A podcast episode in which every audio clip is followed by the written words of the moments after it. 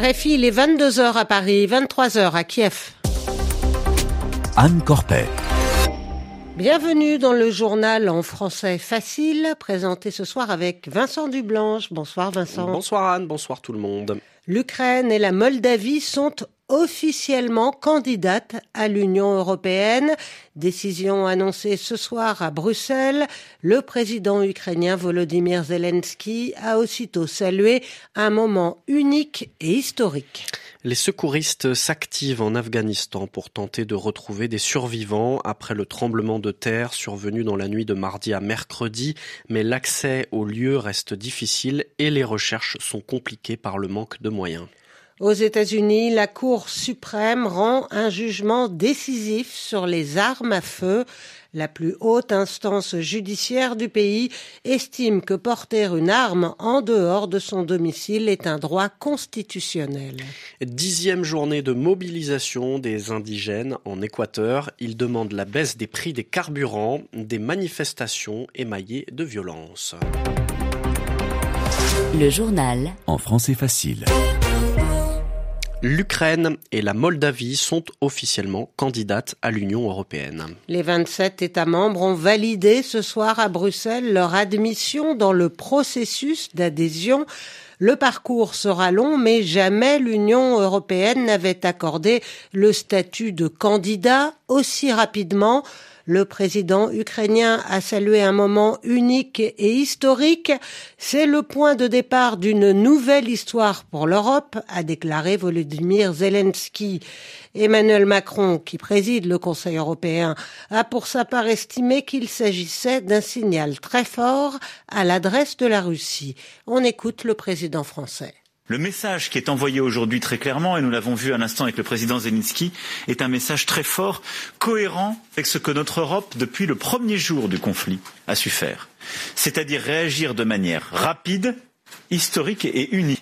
Par les sanctions, deux jours après, à six reprises, par le soutien macroéconomique, militaire, financier, et maintenant par ce geste politique. Et donc je pense que c'est cette Europe forte, unie, au rendez-vous qui est importante. Plus largement, aujourd'hui, c'est une perspective européenne que nous reconnaissons à l'Ukraine, la Moldavie et la Géorgie, ce qui est donc un signal très fort vis-à-vis -vis de la Russie et dans le contexte géopolitique que nous évoquions, et avec le choix fait pour l'Ukraine et la Moldavie d'accorder donc ce statut de candidat à l'adhésion à l'Union européenne le président français Emmanuel Macron. La Géorgie qui souhaite aussi rejoindre l'UE devra, elle, attendre un peu. Oui, elle doit encore faire des réformes pour obtenir le statut de candidate. Les 27 lui ont néanmoins reconnu la perspective de rejoindre un jour l'Union. La Géorgie s'est dit prête à travailler avec détermination. Aucune ville de la région de Donetsk n'est sûre pour ses habitants. Déclaration faite aujourd'hui par le gouverneur ukrainien de la région. Les forces russes continuent leur offensive dans le Donbass. Les bombardements se poursuivent sans interruption sur les villes de Lysychansk et de Severodonetsk. Les États-Unis annoncent ce soir la fourniture d'une nouvelle aide militaire à l'Ukraine d'un montant de 450 millions de dollars. Cela porte à plus de 6 milliards de dollars le montant total de l'aide militaire apportée par Washington à Kiev. Le bilan est toujours provisoire, près de 48 heures après le tremblement de terre qui a frappé le sud-est de l'Afghanistan. Mais il est extrêmement lourd, au moins un millier de morts. Les sauveteurs tentent désespérément de retrouver des survivants, mais les moyens manquent et la région est très montagneuse, difficile d'accès. Les pluies abondantes compliquent aussi les recherches et l'organisation des secours. On retrouve Sonia Ghezali, envoyée spéciale dans la province de Paktika. Les secouristes sont en effet toujours à pied d'œuvre, hein, puisque plusieurs personnes sont toujours coincées dans les décombres, alors qu'on est à à peu près 48 hein, heures après les séismes qui ont secoué euh, la province de Paktika et la province de, de Khost dans le sud-est de l'Afghanistan. Euh, il y aurait euh, plus de 1500 maisons qui se sont effondrées à travers les deux provinces, touchant en particulier deux districts de la province de Paktika où je me trouve actuellement. En venant ici, on a vu hein, plusieurs plusieurs points de collecte de vêtements, de collecte d'argent également, de la part de organisés par la population locale afin de, venir en aide aux populations sinistrées. Les autorités talibanes ont appelé la communauté internationale à l'aide parce qu'il n'y a rien ici. il s'agit d'une province sinistrée. Il n'y a pas d'accès à l'eau potable. Il n'y a pas, il n'y a pas non plus d'accès à, des vêtements. Tout est enseveli sous la boue dans les districts les plus sinistrés, d'où cet appel à l'aide de la part des autorités afghanes afin que les pays étrangers interviennent et apportent leur aide auprès des populations sinistrées. Sonia Ghazali, notre correspondante en Afghanistan. Aux États-Unis, une décision de la Cour suprême élargit le droit de porter des armes à feu. La plus haute instance judiciaire du pays a estimé qu'en interdisant le port d'armes en dehors de chez soi, la loi de l'État de New York portait atteinte aux droits constitutionnels des Américains. Cela signifie que chacun pourra désormais circuler dans la rue avec son pistolet. Une victoire majeure pour les républicains qui défendent le droit de porter une arme. Cette décision intervient alors que l'Amérique est confrontée à une hausse de la criminalité dans les grandes villes et qu'elle est encore sous le choc de plusieurs fusillades meurtrières. Les démocrates ont dit leur déception. Correspondance à Washington, Guillaume Nodin.